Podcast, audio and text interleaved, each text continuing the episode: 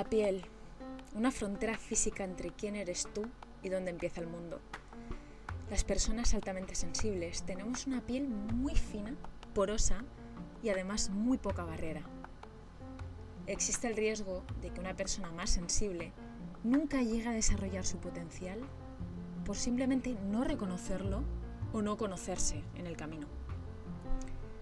Querida artista, si te has dado cuenta de que quizá eres más tímido o más tímida de lo que pensabas, introvertido, introvertida, pese a que siempre te conozcan como la persona más bromista, el alma de la fiesta, la persona más extrovertida del mundo, puff, ya puedes respirar porque no tienes que ser ni una cosa ni la otra. En este episodio voy a invitarte a que reconozcas tu sensibilidad para que te des cuenta de que las ganas de hacer no dependen de lo que se supone que hay que hacer, sino de mm, lo que necesitas tú para pasar a la acción. El otro día tenía una charla con uno de mis artistas que tenía un, duelo interno porque decía que tenía ganas de atreverse, ganas de crear, pero que no sabía por qué surgía el miedo y le entraba cierta prisa por hacer o por crear.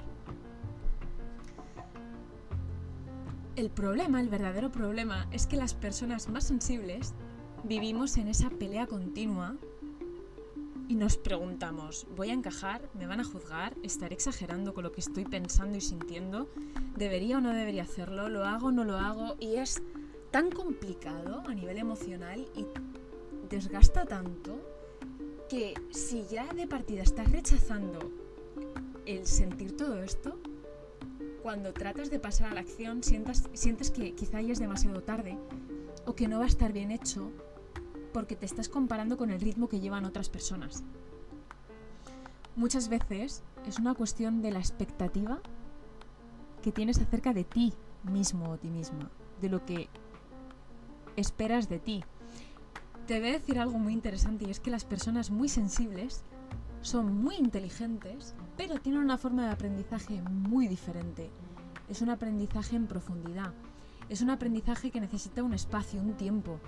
Quizá como persona sensible te guste un espacio bonito, en calma, con una temperatura agradable, comer algo rico. Y cuando no están en estas condiciones, no vas a tener la misma energía o las mismas ganas de crear. Mira, em, en este episodio te voy a lanzar algunas acciones que si las pones en práctica ya te van a ayudar un montón para que poco a poco sin prisa, empiecen a surgir esas ganas que te lleven a elegir qué es lo que quieres hacer, a priorizar y a movilizar algunos proyectos que quizás están ahí un poco aparcados simplemente porque piensas que no es el momento o no te apetece. Como persona altamente sensible, le he dado aquí al micrófono, me he emocionado, perdonad si escucháis algún golpe en el micro, es porque no tengo el sostén del micro aquí en el, en el barco. Mi tip número uno, protégete del exceso de información. Te repito, protégete, fíjate qué importante, protégete. Como persona sensible te tienes que proteger a ti del exceso de información. Encuentra momentos para parar.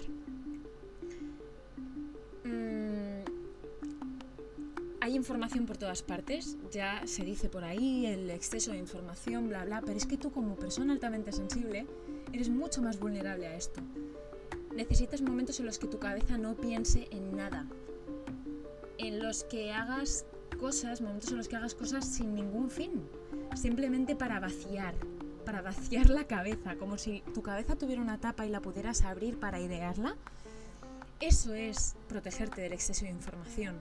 Estás tratando de estar todo el tiempo aprendiendo una cosa, aprendiendo otra, creando algo, inspirándote, viendo una película, hablando con no sé quién, en ningún momento vas a poder conectar con lo que te va a mover a ti, lo que necesitas tú en base a tu personalidad, con tus necesidades. Vas a estar súper al tanto de lo que le funciona a la gente y lo que hace todo el mundo, pero te vas a olvidar de lo que te funciona a ti. Y ahí es cuando surgen los duelos con tu sensibilidad. De nuevo, lo que te he dicho antes, estar exagerando, porque no me atrevo, eh, porque soy tan sensible, porque no tengo energía de repente. Las personas sensibles además de esto que te he comentado, de que tenemos un aprendizaje diferente, también se nos acaba la pila más rápido. Nuestra pila dura menos, pero también la recargamos muy rápido si, si sabemos cómo hacerlo. Voy a dejarte solo con este tip, además de invitarte a que seas consciente de tu sensibilidad y le pongas palabra. Para esto yo siempre recomiendo a mis artistas em, que escriban con palabra, frases en, un cuaderno, donde quieran, esos pensamientos que les pasan por la cabeza cuando se cuestionan su sensibilidad. Por ejemplo, estás hablando con alguien y te das cuenta de que mm, la conversación es muy banal y a ti te gustaría ir un poco más en profundidad. Em, te das cuenta de que una persona te ha interrumpido y no te ha escuchado. Para una persona sensible es súper importante sentirnos escuchados. Nos duele muchísimo que no nos escuchen o que nos interrumpan o que no le den importancia a lo que nosotros sí le damos importancia, porque nuestro mundo emocional es lo que nos alimenta. Entonces escribe esas frases, esos disparadores que a ti te inquietan y te ponen en conflicto con tu sensibilidad.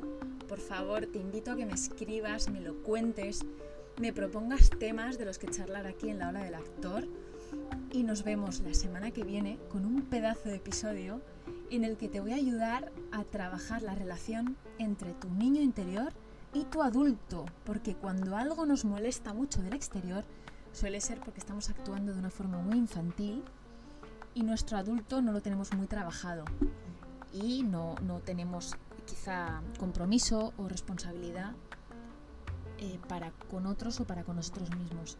Así que nada, artista, te dejo por hoy. Gracias por estar al otro lado. Si te resuena alguna frase de lo que has escuchado aquí, me hará muchísima ilusión que escribas esa frase por stories, nos etiquetes a en arroba coaching con Ana y pongas el hashtag la ola del artista. Nos vemos muy pronto.